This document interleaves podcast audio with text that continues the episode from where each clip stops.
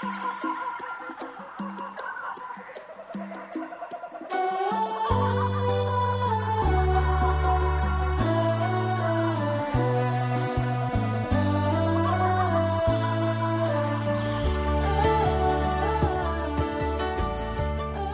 écoutez Parole d'espérance, une espérance vivante au cœur du 21e siècle. Bonjour, c'est toujours un plaisir pour moi de passer cet instant de réflexion matinale avec vous chaque samedi. Samedi dernier, nous avons abordé le thème de la liberté de conscience et de religion, et nous avons pu constater que le Dieu de la Bible est par-dessus tout le Dieu de la liberté.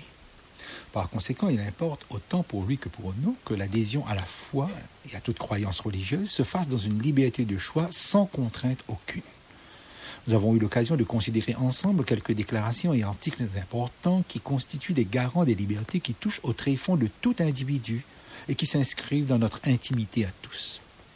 La Déclaration universelle des droits de l'homme adoptée en 1948 par les Nations unies, par exemple, définit précisément la liberté de conscience et de religion dans son article 18. Nous lisons Toute personne a droit à la liberté de pensée, de conscience et de religion. Ce droit implique la liberté de changer de religion ou de conviction, ainsi que la liberté de manifester sa religion ou sa conviction seule ou en commun, tant en public qu'en privé, par l'enseignement, les pratiques, le culte et l'accomplissement des rites. Le monde est toujours horrifié par l'excès de brutalité et de violence dont font preuve certains groupes religieux extrémistes. Et ce, au nom de la religion, et pour être plus précis, au nom d'une idéologie religieuse. Puisque la religion est censée être facteur de paix et d'harmonie entre les humains, comment pourrait-on discriminer, et dans certains cas ou certains pays, massacrer des innocents qui ne partagent pas les mêmes convictions religieuses que nous? Ou encore qui ne partagent pas les mêmes nuances de pratiques religieuses que nous. Mais notons que les exactions et les persécutions religieuses au nom d'un Dieu ou d'une croyance sont plus répandues qu'on ne le pense. Dans bien les pays de la planète, on torture et massacre les autres qui ne croient pas comme nous. Il est donc indéniable que la liberté religieuse fait face à des défis nouveaux et sans précédent à l'heure actuelle. Selon les chiffres de ces dernières années, les chrétiens forment le groupe le plus persécuté dans le monde. Et il y a quelques années, on dénombrait qu'un chrétien était tué toutes les cinq minutes en raison de la discrimination religieuse. Seulement pour tout le XXe siècle, on dénombre 40 millions de chrétiens morts pour leurs croyances religieuses. Ces chiffres nous paraissent à peine pensables. Tant de violence au nom de la religion nous force à réfléchir. Je vous ai proposé la dernière fois la Bible comme support de réflexion nous avons eu l'occasion de considérer ensemble l'exemple de Jésus-Christ lui-même, sa vie et son enseignement par rapport à ce sujet vital de la liberté religieuse. Pour Jésus, aucune forme de contrainte n'est tolérée. Personne ne doit devenir chrétien par le moyen de la force et de la menace. Tout doit se faire au moyen d'un choix libre et consenti. J'aimerais poursuivre sur cet exemple avec vous. Est-ce que Jésus a justifié une forme quelconque de violence religieuse pour défendre sa cause? Lorsque l'apôtre Pierre, pour défendre son maître que l'on vient d'arrêter, se sert de son épée et blesse un serviteur, Jésus lui dit Remets ton épée au fourreau. Jean 18, verset 11. Il guérit ensuite la blessure causée par son disciple et il ajoute Tous ceux qui prendront l'épée périront par l'épée. Matthieu 26, verset 52. Il précise d'autre part qu'il aurait pu disposer de la puissance céleste, mais il rejette l'emploi de la force. Lorsque les disciples Jacques et Jean, révoltés par l'hostilité des Samaritains qui refusent de les accueillir, disent à Jésus, Veux-tu que nous commandions que le feu descende du ciel sur la terre? Jésus les réprimande en disant, Vous ne savez de quel esprit vous êtes animés. Et ils allèrent dans un autre bourg. Luc 9, versets 54 et 56. Avec le Christ, ni violence, ni contrainte morale non plus. Lorsque qu'on ne vous recevra pas et qu'on n'écoutera pas vos paroles, dit Jésus, sortez de cette maison, de cette ville et secouez la poussière de vos pieds. Matthieu 10, verset 14. Les disciples doivent respecter la liberté de ceux auxquels ils présentent leur message d'espoir et d'amour, et les auditeurs sont libres de les rejeter. Considérons maintenant le comportement de Jésus, et premièrement le comportement de Jésus à l'égard des hommes. La mission de Jésus est clairement présentée par les prophètes de l'Ancien Testament et par Jésus lui-même. Il est le libérateur de son peuple, non de l'occupation politique des Romains, mais de l'esclavage spirituel du péché. Dans Jean 3, verset 16, nous lisons Car Dieu a tant aimé le monde qu'il a donné son Fils unique afin que quiconque croit en lui ne périsse point, mais qu'il ait la vie éternelle. Il se présente comme un exemple à suivre. Nous lisons dans Jean 13 Je vous ai donné un exemple afin que vous fassiez comme je vous ai fait. Verset 15. Deuxièmement, le comportement de Jésus à l'égard des autorités. L'attitude de Jésus est complexe sur ce point et présente plusieurs aspects. Sur la reconnaissance de l'existence de l'autorité politique, il dit dans Matthieu 22, Rendez à César ce qui est à César et à Dieu ce qui est à Dieu. Verset 21. Cette déclaration concerne le paiement de l'impôt, mais elle établit un principe. Jésus ne place pas les deux pouvoirs sur le même plan. Le pouvoir de Dieu est total, souverain, éternel. L'homme est invité à s'engager par amour et sans réserve à lui être entièrement fidèle. Tu aimeras le Seigneur ton Dieu de tout ton cœur, de toute ton âme, de toute ta force et de toute ta pensée. Marc 12, verset 30. César, qui symbolise l'autorité politique, a un pouvoir limité à la gestion des relations sociales, pouvoir transitoire jusqu'à l'établissement du royaume de Dieu. Mais aussi un pouvoir délégué, Lorsque Pilate dit à Jésus, Ne sais-tu pas que j'ai le pouvoir de te crucifier?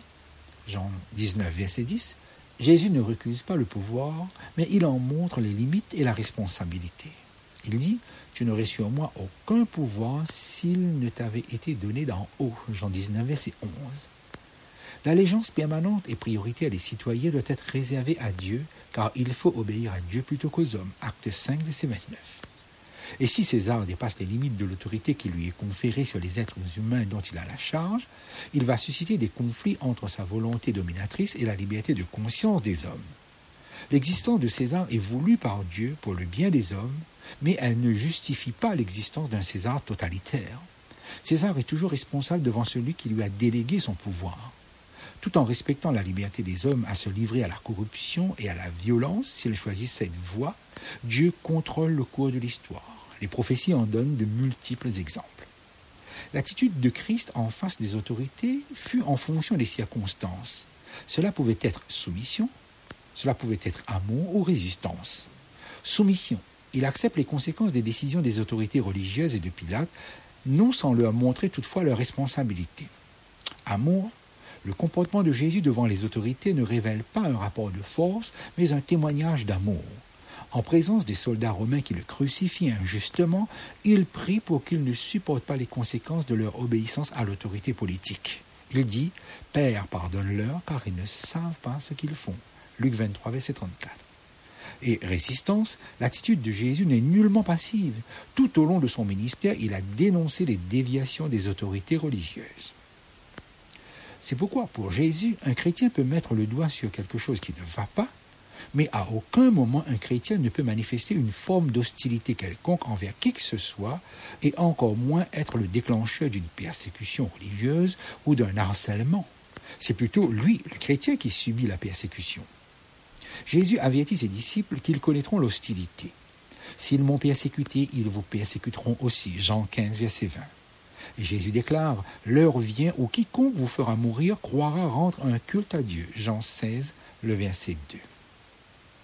Voyons un instant la liberté religieuse de Jésus en rapport avec les droits de l'homme. Aujourd'hui, de nombreux chrétiens, oubliant le fondement de cette liberté, considèrent la liberté religieuse comme un droit de l'homme au même titre que le droit d'adhérer à un syndicat ou à obtenir une retraite. En fait, la liberté religieuse n'est pas un droit de l'homme parmi d'autres. Elle est le fondement des autres libertés. Il y a une première confusion entre les droits fondamentaux individuels et les droits sociaux. Les premiers sont attachés à la nature de l'homme et à sa dignité. Ils exigent que l'État intervienne le moins possible. Les autres impliquent au contraire l'intervention constante de l'État en fonction des circonstances. Dans un monde de plus en plus laïque, dégagé du sacré, on tend à considérer la liberté religieuse comme un luxe dont on peut très bien se passer. On oublie que l'acceptation ou le rejet d'une religion entraîne des conséquences multiples. La liberté n'est pas divisible. Il ne s'agit pas seulement de pouvoir se réunir pour une cérémonie. Il y a la manière de vivre, les règles alimentaires, le jour de repos, les fêtes religieuses, l'éducation des enfants, la diffusion des convictions, l'organisation de la communauté, la préparation du clergé, le mariage, les obsèques et tant d'autres questions qui ne manquent pas de poser de graves problèmes à la société pluriconfessionnelle. Ces droits sont souvent reconnus séparément, en particulier par ce qu'on dénomme la Déclaration sur l'élimination de toutes les forces d'intolérance et de discrimination fondées sur la religion, la conviction, adoptée par l'Assemblée générale des Nations unies le 25 novembre 1981. De plus, il y a une différence de nature entre la liberté religieuse du chrétien et celle des droits de l'homme. Cette dernière est établie par un pouvoir politique pour conserver la paix sociale. Son caractère juridique la rend très fragile, dépendant de la bonne volonté de ceux qui l'établissent, l'interprètent ou la font respecter. La liberté religieuse de Jésus est différente. C'est un droit qui découle d'un devoir d'agir selon sa conscience, devoir dont on est responsable devant Dieu. Cette liberté proclamée par Jésus est une relation d'amour avec le Créateur et avec tous les hommes. Ces derniers doivent pouvoir jouir de cette liberté dont on demande le respect pour soi-même. Cet amour doit se manifester même à l'égard de ceux qui refusent de respecter la liberté des autres et qui les persécutent.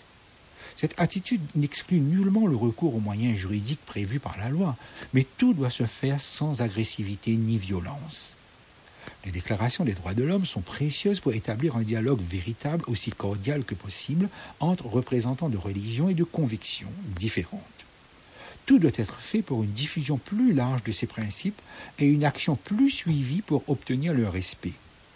Le disciple de Jésus, comme son maître, dans le respect total de la dignité d'autrui, cherche à comprendre, écoute avec attention, parle avec bienveillance, agit en faveur de la liberté de tous et accepte les conséquences de sa fidélité à sa conscience et aux exigences de sa foi dans la sérénité et l'amour pour Dieu et les hommes tout l'enseignement de Jésus sur la véritable liberté religieuse qui comprend, un, une liberté responsable, au lieu d'une liberté anarchique souvent revendiquée, deux, une égalité fondée sur l'identité de nature, créature de Dieu, et garantie par l'amour du prochain.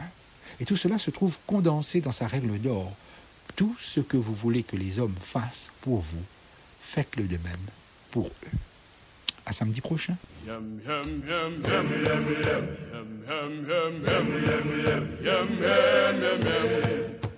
Cette émission vous a été présentée par l'Église adventiste du septième jour de la Réunion.